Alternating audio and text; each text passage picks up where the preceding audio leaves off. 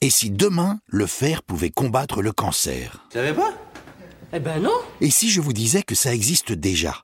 Grâce à une molécule qui cible le fer contenu dans les cellules souches cancéreuses, résistantes au traitement conventionnel et responsable des récidives et métastases. C'est pas pour rien qu'on dit battre le fer tant qu'il est encore chaud. On se demande depuis la nuit des temps de quoi sera fait demain.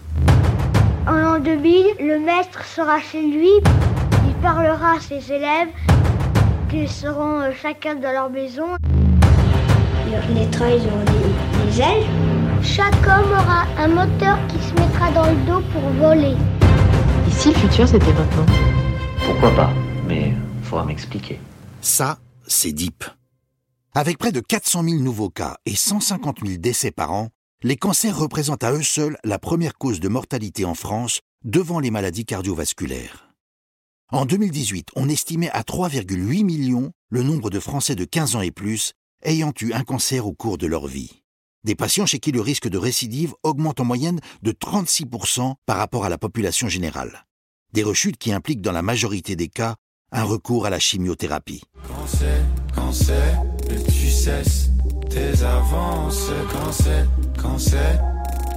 Tu pars en vacances, quand. Jugée largement insatisfaisante par la communauté médicale, la chimiothérapie n'est pas adaptable à chaque malade, ce qui en fait un traitement qui soigne autant qu'il provoque en parallèle de nombreux effets indésirables chez les patients. Dans les faits, la chimiothérapie ne permet pas de cibler précisément les cellules tumorales et s'attaque aussi aux cellules saines. Son caractère hautement toxique en fait un traitement imparfait, d'autant que les chercheurs ont récemment saisi de nouveaux mécanismes qui permettent de lutter plus efficacement contre cette pathologie. Chez Cydros, ce qu'on développe, en fait, c'est c'est une approche qui va aller cibler les cellules cancéreuses persistantes qui sont responsables des récidives. Et donc, euh, on va empêcher, en amenant notre traitement aux patients, de recevoir à nouveau une chimiothérapie. Ah pardon, je, je manque à tous mes devoirs. Voici Lucie Mondoulet, une serial entrepreneur, ingénieure et docteur en biochimie qui, en 2019, croise la route de Raphaël Rodriguez, directeur de recherche au CNRS.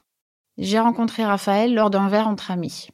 Euh, à l'époque, moi, je travaillais déjà dans le secteur de la biotechnologie, mais dans une aire thérapeutique totalement différente. Et donc, l'oncologie était vraiment un domaine scientifique qui m'était inconnu, hormis, comme tout le monde euh, d'entre nous, que le cancer, on connaît le sujet. Et donc, c'est un peu cet inconnu qui m'a donné envie de rejoindre cette aventure auprès de Raphaël et réellement de, donner le maximum pour avancer euh, dans cette nouvelle voie thérapeutique. Derrière son microscope, Raphaël planchait depuis un petit moment sur les cellules souches cancéreuses responsables du développement de tumeurs et de récidives chez les patients. Même bombardé de traitements, cet ennemi public numéro un du corps humain arrive encore et toujours à s'adapter en se métamorphosant, esquivant ainsi toutes les armes thérapeutiques existantes. Une maladie vicieuse, certes, mais pas infaillible. En observant la composition de ces cellules, le chercheur a remarqué qu'elles contenaient beaucoup plus de fer que toutes les autres. Et c'est justement ce fer qui leur permet de se multiplier à vitesse grand V pour entretenir les tumeurs. Pour les éradiquer, Raphaël a donc mis au point une petite molécule de synthèse qui combat les cellules souches cancéreuses résistantes. Dérivée de la salinomycine, un médicament thérapeutique antibactérien qui s'attaque aux cellules souches cancéreuses, cette molécule est brevetée sous le nom de ironomycine. Son action consiste à piéger le fer nécessaire au bon fonctionnement de ces cellules, ce qui entraîne à terme leur destruction. Sarah Connor. Et cette petite guerrière a déjà fait ses preuves lors de tests in vitro qui ont confirmé son efficacité sur des cancers résistants et métastasiques, comme le cancer du côlon, du sein, les lymphomes ou les leucémies. Quand j'ai rencontré Raphaël, ça faisait déjà deux trois années qu'il travaillait sur le sujet et qu'il voulait amener la molécule chez les patients, donc pour soigner les patients. Il s'est rapidement rendu compte que tout seul, en chercheur, faire euh, réellement cette activité, c'était impossible. Et donc c'est dans ce cadre-là, en fait, que moi j'ai rejoint l'aventure pour vraiment prendre en charge toutes les étapes de développement et notamment la structuration de la société, qui certes était déjà créée sur le papier, mais pour laquelle il fallait mettre en place toutes les activités pour amener cette molécule chez le patient. Mais du coup, vous vous demandez sûrement pourquoi on fait encore appel à la chimiothérapie si cette petite molécule miracle existe. Patience. Rome ne s'est pas faite en un jour. Avant de pouvoir apporter cette solution aux patients, Sidérose va d'abord devoir entrer en essai clinique. Bah oui, avant de mettre une solution sur le marché, il faut bien la tester. Un, deux, un, deux, test micro. Ça marche. Phase pivot du développement d'un médicament après les phases de recherche en laboratoire et sur les animaux, les essais cliniques permettent d'établir la preuve que le concept fonctionne chez les patients.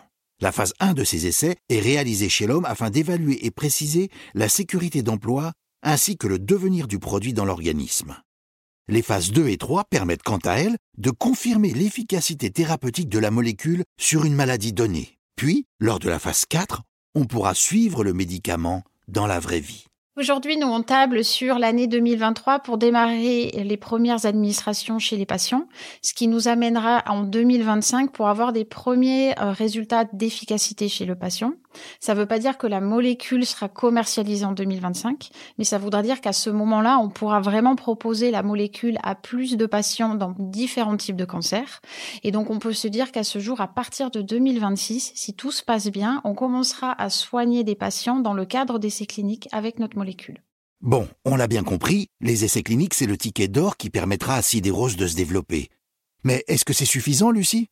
Euh, donc aujourd'hui, on a une molécule qui cible des cellules cancéreuses persistantes. Et donc l'outil qui nous manque, c'est de pouvoir détecter ces cellules cancéreuses persistantes chez les patients pour pouvoir vraiment proposer le traitement aux patients qui en ont besoin.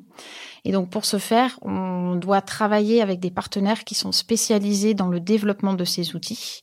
Et donc pour nous, l'enjeu, c'est de pouvoir structurer financièrement et humainement la société pour justement pouvoir euh, développer cet outil-là. S'il reste encore du chemin à parcourir pour que la solution de Sideros soit accessible à tous, l'entreprise ambitionne déjà d'élargir le potentiel de sa découverte à tout le secteur de l'oncologie. Et plus encore. Et ça continue encore et encore. C'est que le début, d'accord, d'accord. On sait que le fer est impliqué dans d'autres maladies et donc euh, il ne fait aucun doute que dans un plus long terme, on pourrait proposer notre molécule dans d'autres aires thérapeutiques, notamment comme les maladies inflammatoires. Euh, mais déjà, si aujourd'hui on arrive au diagnostic d'un cancer, à proposer notre molécule qui empêchera la récidive et qui est réellement pour le patient lui éviter une nouvelle chimiothérapie, euh, on aura déjà réussi notre objectif et donc ça sera un grand succès. Alors, je vous l'avais dit.